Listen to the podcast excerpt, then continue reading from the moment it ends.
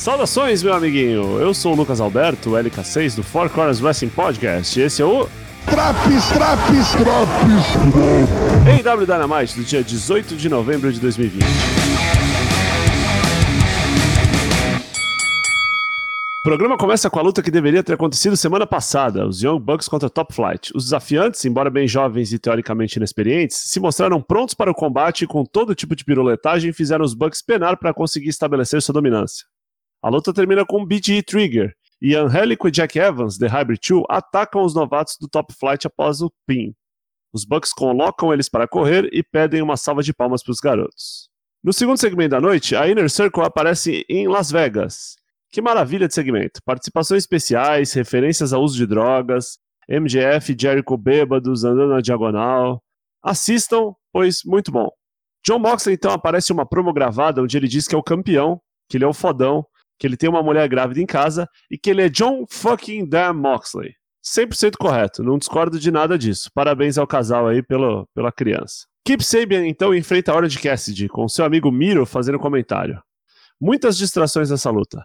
Penelope Ford atrapalha a hora de cast sempre que pode. Sabian fica puto com a turma do Gun Club que tá fazendo barulho do lado de fora. E Miro dá uns berros pro seu amigo se concentrar. A luta tem um final bem alucinante e acaba com o mouse trap de Orange Cast. Miro entra no ringue e mata Orange Cast com o lariate assim que soa o gongo. Mais ou menos aquela. E logo depois os Best Friends vêm proteger o seu amigo. Kenny Omega faz a sua entrada gigante com as suas vassouretes para vir assinar o contrato da luta do dia 2. E quando a música do John Moxley toca, ele simplesmente não aparece. Imagens do backstage mostram que o campeão foi atacado por algo ou alguém. Ninguém sabe quem foi.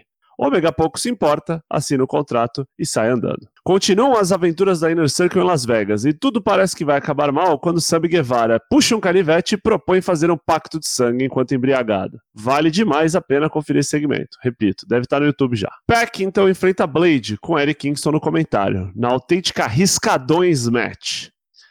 Pack vem a milhão depois de nove meses sem aparecer mas Blade não é pouca bosta e consegue propor uma briga boa. Butcher e a Bunny atrapalham Peck em todos os momentos possíveis, mas um Shooting Star Press e depois um Brutalizer faz com que o bastardo liquide a fatura. Ele pede um microfone e começa a falar com Ed Kingston, mas antes que possa dizer algo mais que duas palavras, é atacado por trás pelo Butcher. Kingston vem se juntar ao seu capanga, enquanto os dois brutalizavam, com perdão do trocadilho, o bastardo, Ray Phoenix vem salvar o seu amigo inglês. Ele tenta pular a corda e cai feito uma bosta no ringue, todo errado apanha também. Até que chega seu irmão Penta, que também é o melhor amigo de Kingston. Ele vem com uma cadeira na mão, dá uma hesitada, mas acaba botando Kingston e sua família para correr, protege seu irmão mais novo, protege o bastardo, toca a música do Triângulo de la Muerte, e é isso aí, parece que se reformou esse trio aí, essa facção. Subitamente, o backstage pega fogo. Jade Cargill, aquela que estreou semana passada e falou no cheque, tenta quebrar o braço da Brandy Rhodes com uma cadeira. Na fumaceira que envelopa esse confronto, vemos Vicky Guerreiro, Nyla Rose, Big Soul, Red Velvet, Serena Dib. Isso tudo em uns 15 segundos, mais ou menos. A campeã Serena Dib e Thunder Rosa então lutam pelo NWA Women's Championship, em um embate extremamente técnico. Após um top rope missile dropkick, Serena é jogada para fora do ringue, e a doutora Britt Baker entra no ringue e ataca Thunder Rosa. Ela dá uns petelecos na Thunder Rosa, sai do ringue, Serena se recompõe, volta porque não tem nada a ver com isso e, pelo que eu entendi, nem percebeu o que aconteceu e a luta continuou. Momentos depois, um, dois, três, e Serena Jimmy pina Thunder Rosa, retém seu cinturão com um movimento cujo nome eu não faço ideia qual seja. Ao sair do ringue, Rosa resolve atacar a Dra. Britt Baker para se vingar, e o pau tora na timeline, como diria Celso Portioli. Em um segmento gravado, John Silver e Anna Jay anunciam uma luta pelo título feminino da EW. Isso mesmo. Anna Jay e Ricardo Shida vão se enfrentar semana que vem. O anão alucinado surta enquanto a moça diz que a campeã não vai mais lutar contra uma novata, e sim contra a Queen Slayer, a número 99 da Dark Order, Anna Jay. Pro meio evento da noite, temos o Team Test com Brian Cage e Rick Starks contra Cody Rhodes e o campeão da TNT, Darby Allin. Um vídeo antes da luta mostra Darby colocando fogo em suas calças por motivo que só ele conhece. Uma troca de tapões entre Starks e Allin no começo da luta logo se transforma em Cody versus Cage. Taz sai da mesa de comentaristas para interferir na luta. Isso faz com que Arnie Anderson fique putaço, joga uma cadeira no ringue e acabe sendo expulso pelo juiz.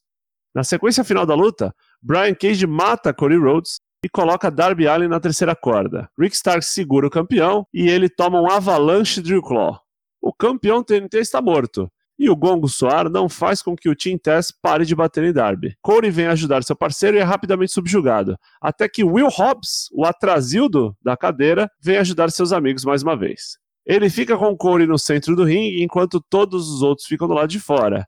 E quando Corey comemorava, Hobbs acerta-o com o FTW Championship. Will Hobbs escolheu se juntar ao Team Tess, e é assim que o programa acaba. Pontos positivos do programa. A luta entre Serena Dib e Thunder Rosa foi muito bom, muito técnica, teve seus 13 minutos e serviu para avançar aí os storylines. Peck, após seu retorno, parece que não desaprendeu nada. Continua com grande explosão, continua com toda a sua técnica e suas piruetas. Todas as promos do Inner Circle em Vegas, os segmentos filmados, foram muito bons. Eu dei grandes risadas quando o Conan apareceu. A excelente apresentação do Top Flight foi uma grata surpresa. Pontos negativos.